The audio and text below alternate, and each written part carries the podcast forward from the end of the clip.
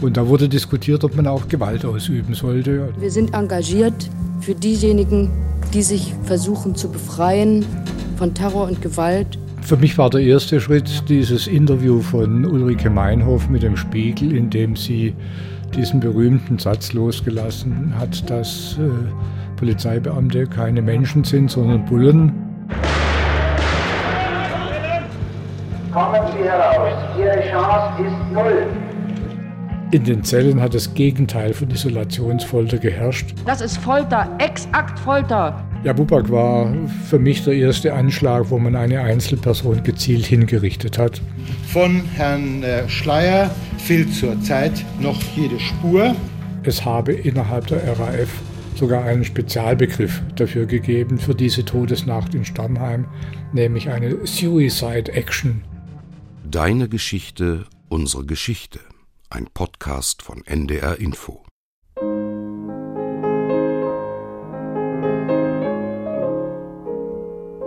Deine Geschichte erzählt dein Leben. Unsere Geschichte erzählt von unser aller Leben. Ich habe Zeitzeugen gefragt. Ich habe in den Tonarchiven recherchiert. Deine Geschichte. Unsere Geschichte.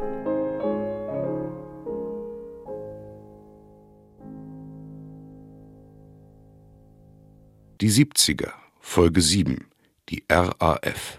Willkommen zu einer neuen Folge unseres Geschichtspodcasts mit Ulrike Bosse und Franziska Amler.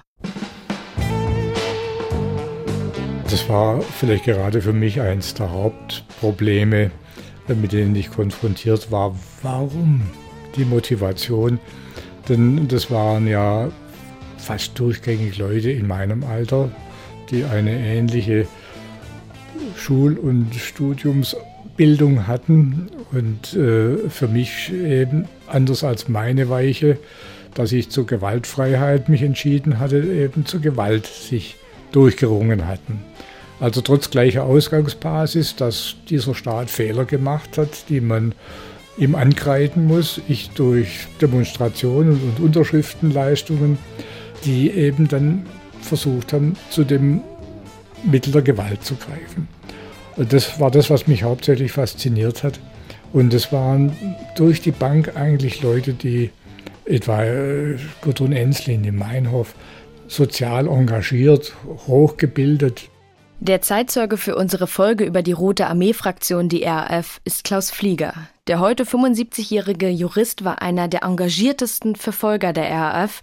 Er war unmittelbar beteiligt an zahlreichen Ermittlungen, etwa zu Schleierentführungen und anderen RAF-Anschlägen sowie zur Todesnacht von Stammheim. Flieger selbst spricht von einem terroristischen Berufsleben.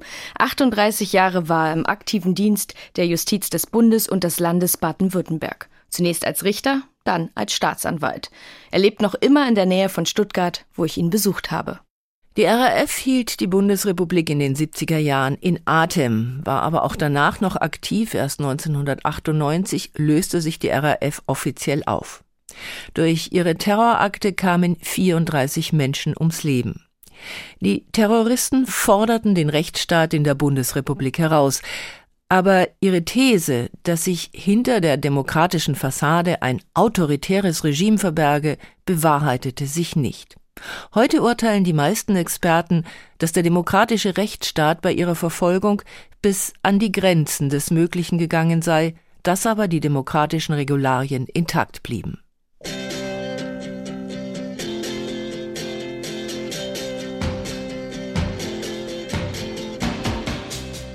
Entstanden ist der deutsche Linksterrorismus im Kontext der Studentenbewegung der späten 60er Jahre. Seit der Ermordung Benno Ohnesorgs 1967 und dem Attentat auf Rudi Dutschke 1968 wurde in Teilen der Studentenbewegung die Diskussion darüber geführt, ob Gewalt ein legitimes Mittel der Auseinandersetzung sei. Von einer Stadtguerilla war die Rede in Ableitung von südamerikanischen Guerillagruppen, deren bewaffneten Kampf man als legitim anerkannte. Ulrike Meinhoff war Anfang der 60er Jahre Chefredakteurin der linken Zeitschrift Konkret. Sie war Ehefrau von deren Herausgeber Klaus Rainer Röhl und Mutter von Zwillingen. Sie schrieb politisch und sozial engagierte Artikel, genoss aber auch das Leben in der Hamburger intellektuellen Szene. Was sie antrieb, beschrieb sie 1968 so. Wir sind engagiert für diejenigen, die sich versuchen zu befreien von Terror und Gewalt. Und wenn ein anderes Mittel als das des Krieges ihnen nicht übrig bleibt, dann sind wir für ihren Krieg und sind gegen diejenigen, die ihren Terror eskalieren bis hin zur Anwendung von Nuklearwaffen, was gegenwärtig im Bezug auf Vietnam diskutiert wird. Wie die Gründungsmitglieder der RAF Ulrike Meinhoff, Andreas Bader und Gudrun Enslin und wie viele andere junge Leute in jener Zeit demonstrierte auch Klaus Flieger Ende der 60er Jahre zu Beginn seines Jurastudiums gegen den Vietnamkrieg. Schon damals erzählte er mir, habe er die Sorge gehabt, dass es in der Bundesrepublik eine terroristische Entwicklung geben könnte. Denn wir Studenten der 68er Generation, wir sind schon auf die Barrikaden gegangen, weil in diesem Land, so jedenfalls aus unserer Sicht, einiges schief lief. Das waren die Notstandsgesetze, das war der radikalen Erlass und das war für uns insbesondere der Vietnamkrieg, wo wir an der Seite der Amerikaner auch tätig gewesen sind. Und da bin auch ich in Tübingen, wo ich studiert habe, auf die Straße gegangen und habe demonstriert. Und bei uns wurde auch in Tübingen darüber diskutiert, ob man mehr machen müsse, denn wir haben gemerkt, mit den Demonstrationen haben wir nichts bewirkt. Das, wir liefen gegen eine Wand sozusagen. Und da wurde diskutiert, ob man auch Gewalt ausüben sollte, also Steine gegen Schaufenster oder Steine gar gegen Polizeibeamte. Und da habe ich gemerkt, dass sich da eine Weichenstellung ergibt, wo sich die Spreu vom Weizen trennt. Im April 1968 verübt eine Gruppe aus dem Umfeld der Westberliner Studentenbewegung Brandanschläge auf Frankfurter Kaufhäuser. Als Andreas Bader und Gudrun Enslin deshalb wenig später vor Gericht stehen, lernt Ulrike Meinhoff sie kennen und sie ist offenbar fasziniert von ihrem Aktivismus. Am 14. Mai 1970 wird Andreas Bader von Ulrike Meinhoff und weiteren Komplizen während eines Ausgangs aus der Haft befreit. Dieser Tag gilt gemeinhin als Gründungstag der RAF oder der Bader-Meinhof-Gruppe, wie die Terrorgruppe damals noch genannt wird. In einem Spiegel-Interview rechtfertigt die inzwischen auch steckbrieflich gesuchte Ulrike Meinhoff die Befreiung von Andreas Bader und macht mit einem Bekenntnis zur Gewalt gegen Polizisten als Vertreter der staatlichen Ordnung deutlich, dass sie die Grenzen des rechtsstaatlich legitimen Protests hinter sich gelassen haben. In einem vom Spiegel veröffentlichten Auszug dieses Interviews heißt es da, wir sagen natürlich, die Bullen sind Schweine. Wir sagen, der Typ in der Uniform ist ein Schwein. Das ist kein Mensch. Und so haben wir uns mit ihm auseinanderzusetzen. Das heißt, wir haben nicht mit ihm zu reden und es ist falsch, überhaupt mit diesen Leuten zu reden. Und natürlich kann geschossen werden.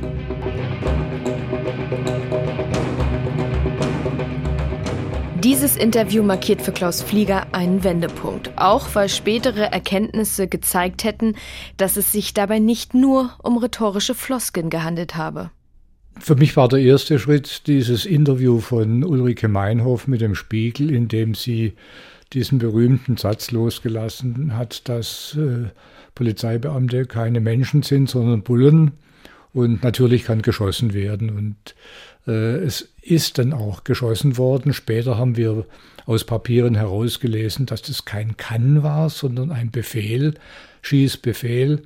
Die Formulierung in anderen Papieren war dahingehend, dass Polizeibeamte, die euch laufen lassen, die könnt ihr auch laufen lassen. Aber die Polizeibeamten, die euch festnehmen wollen, da müsst ihr euch mit Schüssen wehren. Und diejenigen, die das nicht gemacht hatten, sich sozusagen haben festnehmen lassen, ohne zu schießen. Die mussten nachher eine Selbstkritik schreiben, weil sie gegen diesen Schießbefehl verstoßen haben. Das war der erste für mich schlimme Schritt Richtung Gewalt gegen Personen, dass man eben plötzlich Tote hat. Trotzdem unterscheidet er aber noch zwischen Worten und Taten. Der große Schritt, der für mich wirklich noch größer Schritt war, aber dann das Jahr 72, als im Mai äh, innerhalb kürzester Zeit eine ganze Serie von Sprengstoffanschlägen verübt worden ist, gezielt, um Menschen umzubringen. Das erste Mordopfer der RAF war im Oktober 1971 der Hamburger Polizist Norbert Schmidt.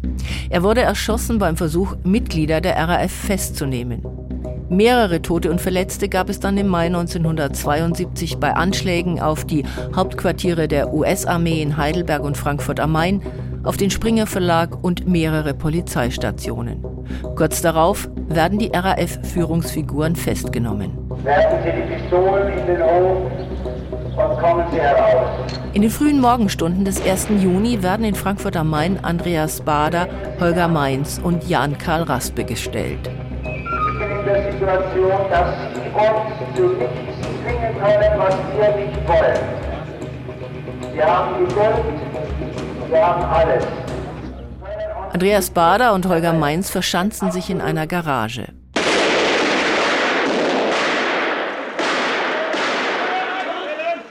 Es kommt zu einem Schusswechsel, bei dem Andreas Bader am Gesäß verletzt wird.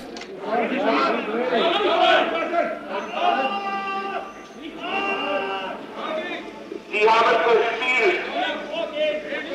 Ziehen Sie Ihre Kleidungsstücke aus und kommen Sie einzeln raus. Holger Mainz befolgt die Anweisungen schließlich. Andreas Bader wird verletzt aus der Garage geholt. Kommen Sie einzeln raus, es passiert Ihnen nichts.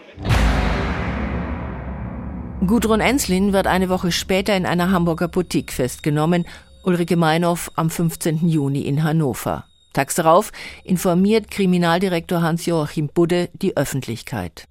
Aufgrund eines telefonischen Hinweises wurden gestern in der Walsroder Straße in Langenhagen eine männliche Person in einer Telefonzelle und eine weibliche Person in einer in der Nähe dieser Telefonzelle gelegenen Wohnung vorläufig festgenommen.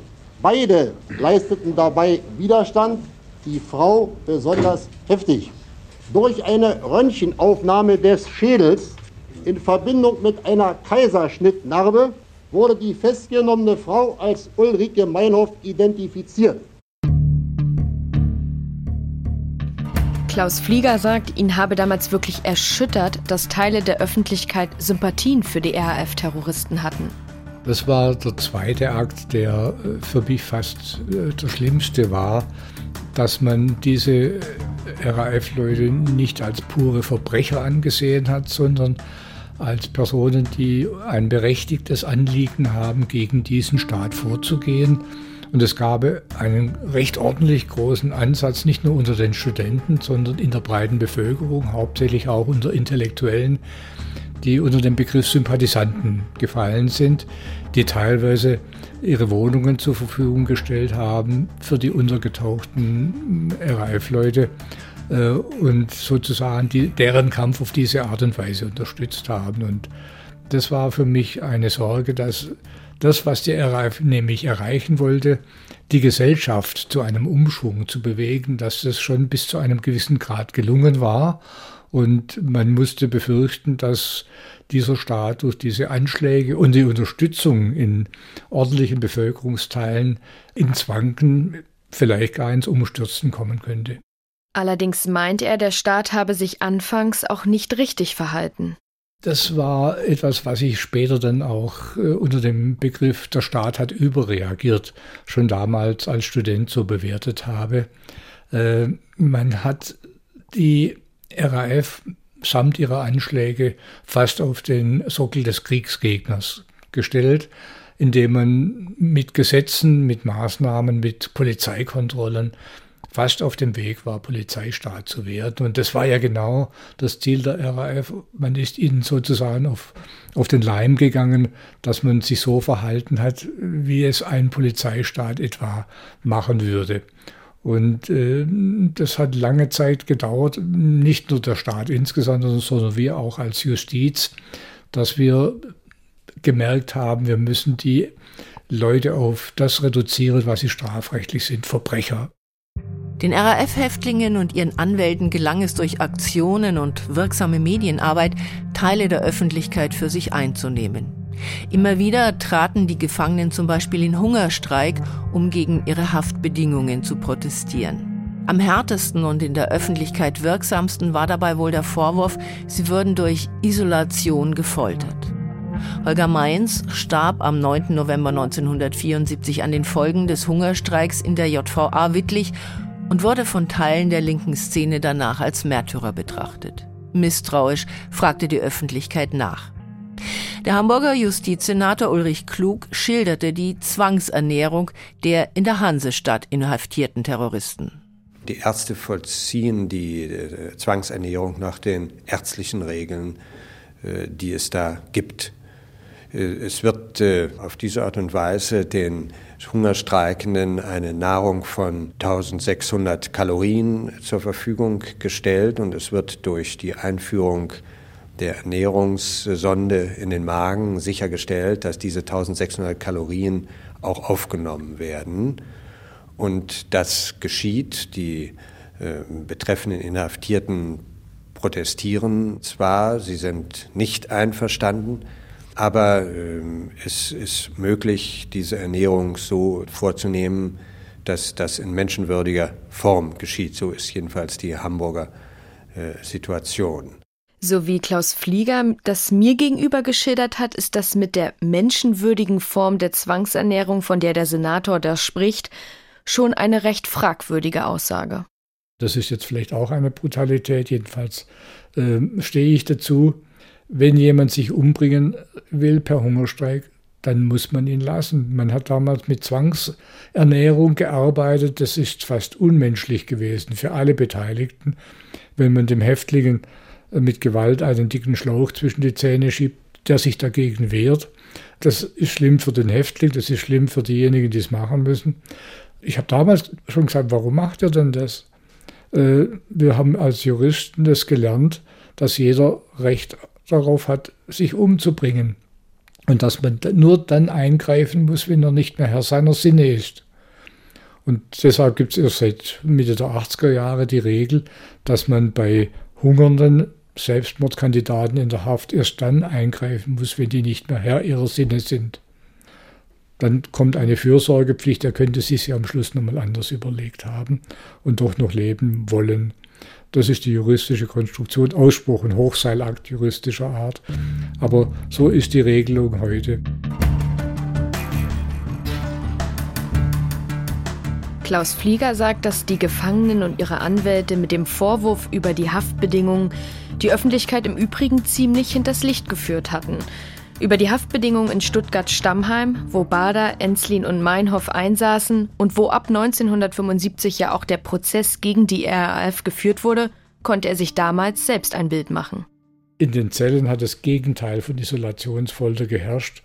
Privilegien unvorstellbarer Art. Ich war Haftrichter in Stammheim, habe das deshalb hautnah von den Wachtmeistern erzählt bekommen, dass man Dinge denen erlaubt hat, die sie durch ihre Hungerstreiks sich schlicht und einfach ertrotzt haben. Zum Beispiel, dass Männlein und Weiblein zusammen in einem Gefängnis eingesperrt werden, gibt es normalerweise nicht mit offenen Türen.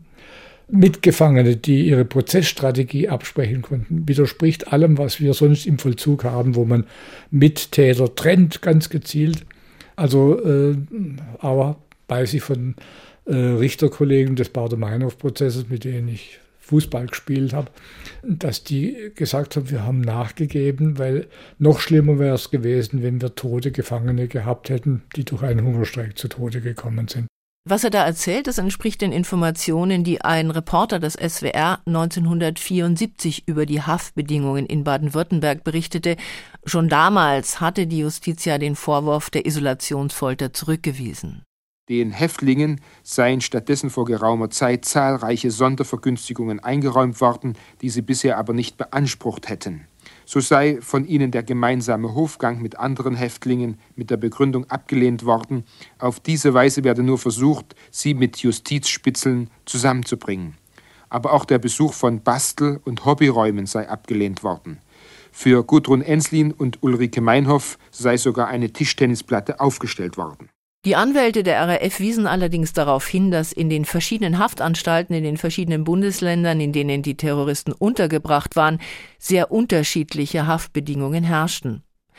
Und warum Gefangene nach der geltenden Rechtsordnung zulässige Formen der Isolation als Folter bezeichneten, das wird in einer Auseinandersetzung zwischen Ulrike Meinhoff und dem im RAF-Prozess in Stammheim vorsitzenden Richter Theodor Prinzing deutlich, von der es noch einen Tonbandmitschnitt gibt.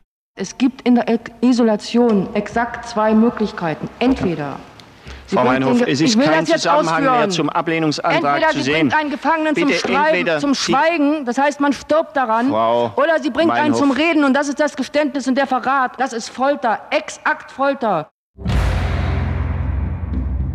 Das Problem des Linksterrorismus in der Bundesrepublik war mit der Festnahme der Gründergeneration der RAF nicht erledigt. Die zweite Generation der RAF und vergleichbare Gruppierungen versuchten immer wieder, die Inhaftierten freizupressen und forderten die Staatsgewalt in der Bundesrepublik heraus. Am 27. Februar 1975 wird der Berliner CDU-Vorsitzende Peter Lorenz entführt. Es gelingt, fünf Gesinnungsgenossen freizupressen, Lorenz wird anschließend freigelassen. Aus Sicht von Klaus Flieger hat der Staat im Fall Lorenz einen klaren Fehler gemacht. Rückblickend war die Reaktion im Entführungsfall Lorenz falsch. Ein Staat, der sich einmal erpressen lässt, provoziert geradezu durch seine Rücksichtnahme auf die Forderungen, dass er erpressbar ist und provoziert damit weitere Geiselnahmen. Schon im April 1975 schlugen die Terroristen erneut zu. Sie überfielen die deutsche Botschaft in Stockholm, um 26 RAF-Mitglieder, darunter Bader und Meinhof, freizupressen. Diesmal weigert sich die Bundesregierung, zwei Diplomaten werden erschossen und das Gebäude in Brand gesetzt. Bundeskanzler Helmut Schmidt erklärt anschließend, jeder von den Beteiligten hatte vorher sein Gewissen geprüft und jeder hatte das Risiko eines Scheiterns abgewogen gegen die unübersehbaren Risiken, die eine Freilassung von 26 der gefährlichsten Terroristen für uns alle und für unseren Staat bedeutet hätte. Am 21. Mai 1975 begann der RAF-Prozess in Stuttgart-Stammheim gegen die RAF-Gründer Bader, Meinhof, Enslin und Raspe. Die Anklagepunkte lauteten Mord, versuchter Mord, Banküberfälle, Sprengstoffanschläge, also klare Verbrechen, während die Angeklagten sich als politische Gefangene betrachteten und sich als Opfer eines deutschen Polizeistaats darstellten. Wie unterschiedlich die Dinge damals gesehen und beurteilt wurden, zeigt zum Beispiel auch das Verhalten einiger RAF-Anwälte. Die drei Wahlverteidiger im Bader-Meinhof-Verfahren, Klaus Croissant, Kurt Gronewold und Christian Ströbele, der spätere Grünpolitiker, entwickelten ein Infosystem zwischen den RAF-Häftlingen. Gegen sie wurde noch 1975 ein Strafverfahren eingeleitet wegen Unterstützung einer terroristischen Gruppierung. Für Klaus Flieger als Staatsanwalt wurde das ein entscheidender Schritt in die RAF-Thematik. Ich bin gefragt worden und äh, wohl wissend, ob, dass das mit einer gewissen Gefährdung verbunden ist, hat meine Frau genauso wie ich gesagt, wir werden schon nicht so wichtig sein.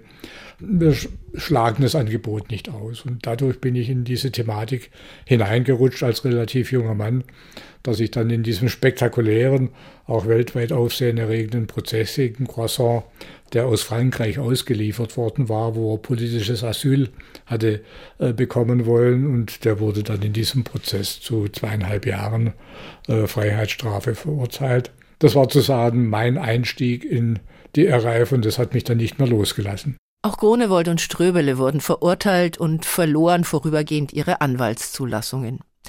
Christian Ströbele hat die Verurteilung bis zuletzt als ungerecht empfunden. Er sei nie auf die Idee gekommen, dass man die Gefangenen als kriminelle Vereinigung sehen konnte. Das sei als Rechtskonstruktion damals neu gewesen. Und er habe die Herstellung der Kommunikation der Gefangenen untereinander und mit den Anwälten nicht als gesetzeswidrigen oder kriminellen Akt gesehen.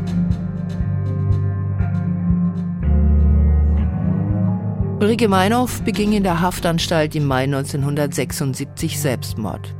Für Bader, Enslin und Raspe endete der Stammheimer Prozess am 28. April 1977 mit Schuldspruch und Verurteilung zu lebenslanger Haft. Daran änderte auch die Ermordung von Bundesanwalt Siegfried Buback mit zwei Begleitern am 7. April durch ein RAF-Kommando nichts. Ja, Buback war für mich der erste Anschlag, wo man eine Einzelperson gezielt hingerichtet hat, mit den beiden Begleitern noch dazu. Natürlich als Justizangehöriger, der, der ich damals schon war, beeindruckend, dass man da den obersten Ankläger in Deutschland schlicht und einfach auf offener Straße ermordet. ein Zeichen setzt. Das war eine vollkommen neue Qualität von Gewalttat, wie man es bis dahin nicht gekannt hat und hat dementsprechend auch in der breiten Öffentlichkeit in den Medien Aufsehen erregt. Und das war der Beginn eigentlich dessen, was wir unter dem deutschen Herbst verstehen. Am 30. Juli 1977 wird der Vorstandssprecher der Dresdner Bank, Jürgen Ponto, ermordet. Er soll eigentlich entführt werden, wehrt sich aber und wird erschossen. Am 25. August findet ein misslungener Raketenwerferanschlag auf die Bundesanwaltschaft in Karlsruhe statt. Der laut Klaus Flieger nur scheiterte, weil die Täter vergessen hatten, den Wecker aufzuziehen, der die Zündung auslösen sollte. Am 5. September 1977 wird Arbeitgeberpräsident Hans-Martin Schleyer entführt. Der Kölner Polizeipräsident Jürgen Hosse informiert die Öffentlichkeit. Um 17.28 Uhr wurde in Köln-Braunsfeld der Friedrich-Schmidt-Straße der BDI-Präsident Dr. Schleier, der sich in Begleitung von drei Beamten des Landeskriminalamtes Stuttgart befand und sein Fahrer von äh, bewaffneten Terroristen aufgelauert. Die drei Beamten des Landeskriminalamtes Baden-Württemberg und der Fahrer sind, soweit wie wir zurzeit unterrichtet sind, ihren Verletzungen, ihren Schussverletzungen erlegen. Von Herrn äh, Schleier fehlt zurzeit noch jede Spur. Anders als bei der Entführung von Peter Lorenz 1975 erfüllt der Staat diesmal die Forderungen der Terroristen nicht. Woraufhin der Konflikt von den Terroristen eskaliert wird und zugleich die internationale Vernetzung der RAF deutlich wird. Am 13. Oktober wird die Lufthansa-Maschine Landshut mit 82 Passagieren und fünf Besatzungsmitgliedern an Bord durch ein Kommando der Volksfront zur Befreiung Palästinas entführt. Sie fordern die Freilassung von neun politischen Gefangenen in der Bundesrepublik und zwei in der Türkei.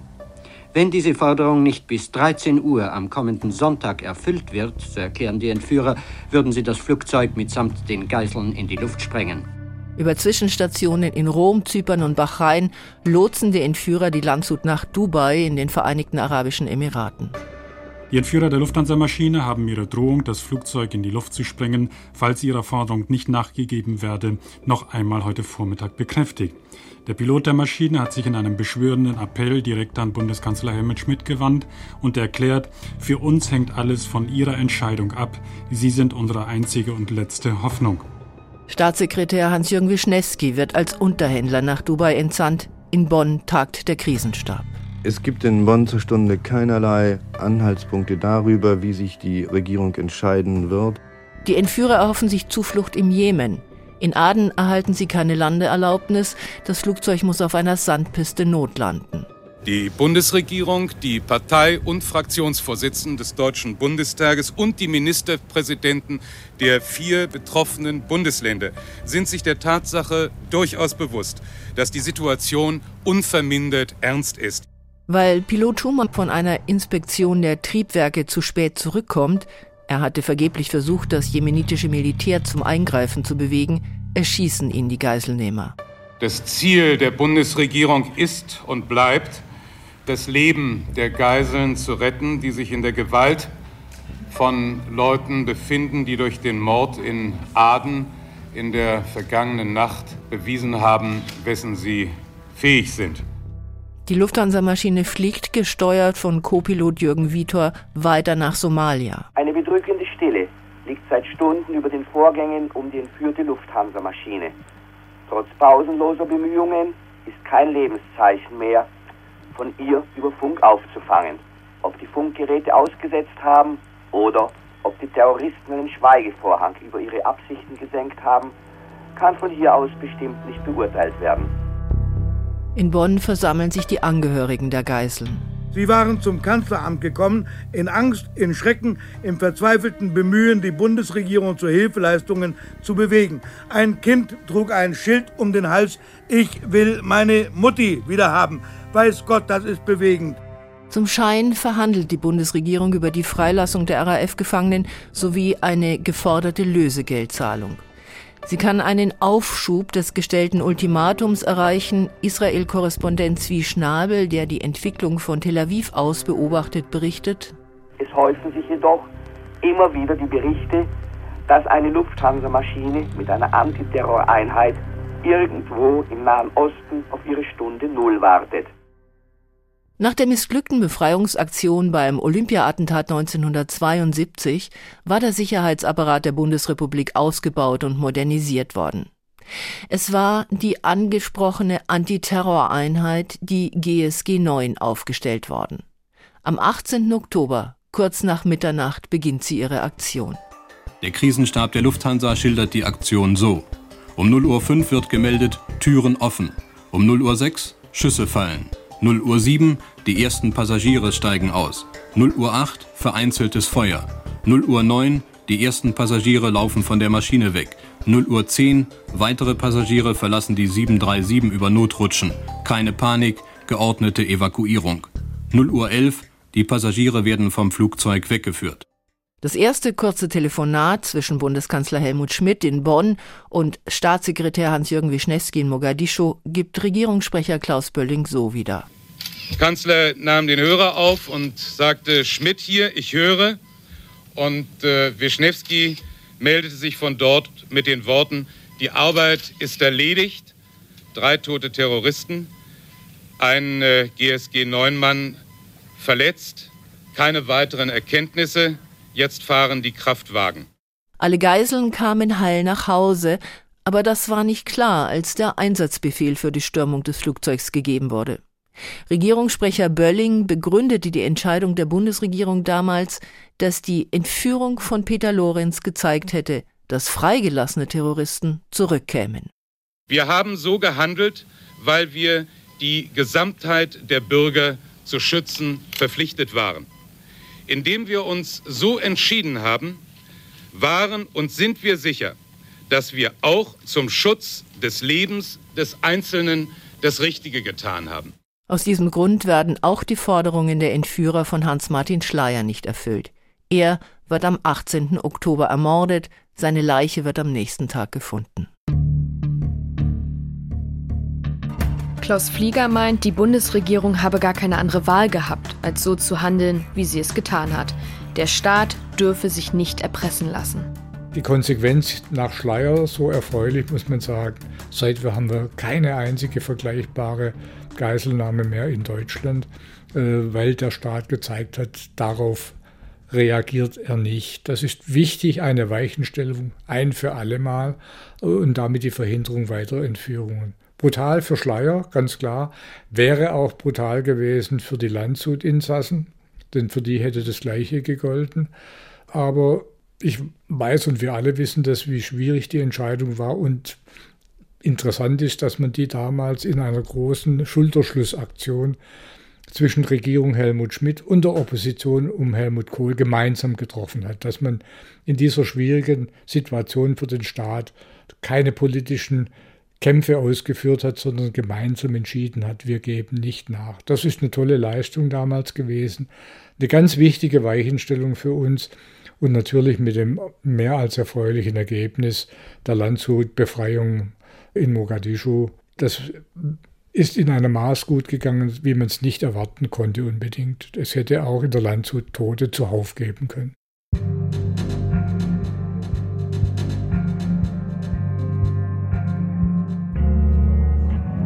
In der Nacht vom 17. auf den 18. Oktober begingen die RAF-Gründer in ihren Zellen in Stuttgart-Stammheim Selbstmord. Offenbar, nachdem sie die Nachrichten von der Befreiung der Geiseln in Mogadischu gehört hatten, berichtete ein Reporter am Morgen des 18. Oktober. Als gesichert gilt aber, dass sowohl Andreas Bader als auch Jan-Karl Raspe äh, sich erschossen haben, und zwar mit einer Pistole Kaliber 65 dass sich Gudrun Enslin am Fenster erhängt hat, wie Weiland Ulrike Meinhoff vor eineinhalb Jahren. Und dass Irmgard Möller einen Selbstmordversuch unternommen hat. Sie befindet sich aber inzwischen außer Lebensgefahr. Die Leichen der Toten werden voraussichtlich heute noch obduziert, und zwar von einem internationalen Ärztegremium, das das baden-württembergische Justizministerium inzwischen gebeten hat. Die Frage, wie waren diese Selbstmorde möglich, beschäftigte die deutsche Öffentlichkeit allerdings noch länger, und trotz des internationalen Gutachtergremiums wurden die Selbstmorde immer wieder in Frage gestellt. Klaus Flieger war damals für die Aufklärung der Tode von Stammheim mit zuständig, als Teil einer sechsköpfigen Ermittlergruppe. Interessanterweise durften die Anwälte bei dieser Obduktion dabei sein und bei der ersten Beurteilung. Und alle vier Rechtsmediziner, die beiden aus Österreich und der Schweiz und die beiden Deutschen, kamen übereinstimmend zum selben Ergebnis. Eindeutig Selbstmord. Über die Hintergründe dieser Selbstmorde hat Klaus Flieger dann Jahre später noch etwas erfahren. Bei einer meiner Vernehmungen hat eines der RAF-Mitglieder später, das war in den 90er Jahren, zum Ausdruck gebracht, dass es innerhalb der RAF selbstverständlich war, dass die Stammheimer sich selber umgebracht haben. Das war also für mich eine ganz wichtige Aussage, insbesondere weil die Frau Helbing, von der ich es zum ersten Mal gehört habe, eine RAF-Angehörige, auch mir erklärt hat, es habe innerhalb der RAF sogar einen Spezialbegriff dafür gegeben, für diese Todesnacht in Stammheim, nämlich eine Suicide Action also eine Selbstmordaktion, äh, bei der man den eigenen Tod nochmal instrumentalisiert gegen diesen Staat, indem man den Eindruck erweckt, äh, ermordet worden zu sein.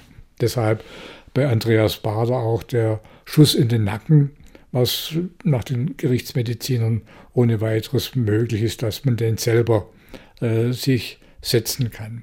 Äh, das war für mich die große Wende. Für ihn gibt es also an den Selbstmorden keinen Zweifel. Allerdings räumt er ein, dass nicht jeder Verdacht auf eine Mitverantwortung des Staates ausgeräumt werden kann. Es gibt eine Variante, die Stefan Aust aufgebracht hat im Spiegel, äh, über die man streiten kann. Er hält es für möglich, dass äh, in der Todesnacht die Zellen abgehört worden sind und die Beamten nicht eingegriffen haben, sozusagen den Selbstmord haben gewähren lassen. Das ist strafrechtlich fast so schlimm wie die aktive Tötung, denn äh, obwohl es ja schreckliche Täter sind, die gegen diesen Staat vorgegangen sind, haben wir denen gegenüber, gerade auch als Gefängnisanstalt, eine Fürsorgepflicht und müssen solche Selbstmorde verhindern. Äh, wir haben das intensiv überprüft und haben dafür keine Anhaltspunkte gefunden. Aber man kann so äh, eine Theorie nicht vollständig widerlegen. Deshalb wird es dieses Gericht möglicherweise immer wieder geben. Vieles, was in den Kontext der Geschichte der RAF gehört, haben wir nicht erwähnt. Die massiven Reaktionen des Staates in den 70er Jahren etwa, die manchmal den Eindruck aufkommen ließen, die Bundesrepublik befinde sich im Ausnahmezustand, Verkehrskontrollen, Hausdurchsuchungen, auf vagen Verdacht hin, Datenerhebungen oder die weitere Geschichte der RAF bis zu ihrer Auflösung. Und es bleiben jede Menge offene Fragen. Warum sind intelligente und engagierte junge Menschen in der Bundesrepublik den Weg der Gewalt gegangen? Was wollten sie erreichen? Wer hat welche Rolle in der RAF gespielt? Hatte die real existierende Bundesrepublik etwas zu tun mit dem Bild oder Zerrbild vom Staat, das die Terroristen hatten? Auf all das können wir in so einer Podcast-Folge nicht angemessen eingehen. Es gibt aber viele Studien, Bücher und Filme, die sich mit der RAF beschäftigt haben und es gilt, was für alle unsere Podcast-Folgen gilt. Wir möchten zusammen mit unseren Zeitzeugen erinnern an ein Stück Zeitgeschichte und möchten neugierig machen auf das, was in den Geschichtsbüchern steht und was andere Beteiligte oder einfach auch Eltern, Großeltern, Bekannte dazu zu erzählen haben. Klaus Flieger hat sich beruflich auch nach dem Herbst 1977 mit der Terrorthematik beschäftigt, Besonders wichtig war für ihn aber, wie er mir erzählt hat, das Auflösungsschreiben der RAF 1998. In dieser Auflösungserklärung neun Seiten, wo alles Mögliche drinsteht, taucht ein Satz auf, auf den wir alle stolz sein können als Staat, als Rechtsstaat, als Demokratie, ja wir alle. Da steht drin, wir haben nach 28 Jahren die RAF beendet. Die gibt es jetzt nicht mehr. Und dann kommt der Satz, der mir wichtig war. Dieses Ergebnis zeigt, dass wir auf diesem Weg nicht durchkommen konnten. Wenn Terroristen der Qualität RAF sagen, dieser Staat ist so stark als Rechtsstaat, als Demokratie, dass wir dagegen mit Terrormitteln nicht ankämpfen können erfolgreich, dann ist es ein Element, wo man nur sagen kann, wir können stolz darauf sein als Staat, dass wir den RAF-Terrorismus bekämpft haben. Der Terrorismus der RAF hatte nicht nur Verbindungen zu einem weltweiten Kampf gegen den Imperialismus, wie die Terroristen für sich in Anspruch nahmen, sondern er war auch eingebettet in die Logik des Kalten Krieges. Vieles wurde erst nach der Wende bekannt, etwa wie die DDR ehemalige RAF-Mitglieder bei sich aufgenommen und unterstützt hat. Doch wir wollen uns in der nächsten Folge unseres Podcasts mit einem DDR-internen Thema beschäftigen, der Rolle der Stasi bei der Stabilisierung der Deutschen Demokratischen Republik.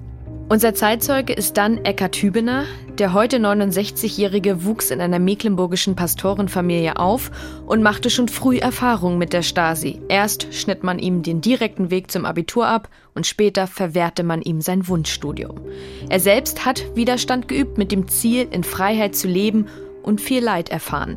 Es folgten Bespitzelungen, 42 IMs zählte er nach seinem Blick in die Stasi-Akten, Hausdurchsuchungen und später sogar Stasi-Knast. Heute berät er selbst Betroffene von Systemunrecht in der DDR.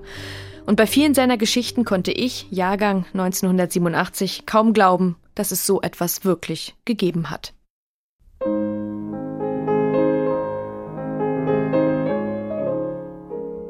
Alex und Jacqueline haben den Podcast diesmal mit uns produziert und ihr findet diese, Sie finden alle Folgen des Podcasts in der ARD Audiothek.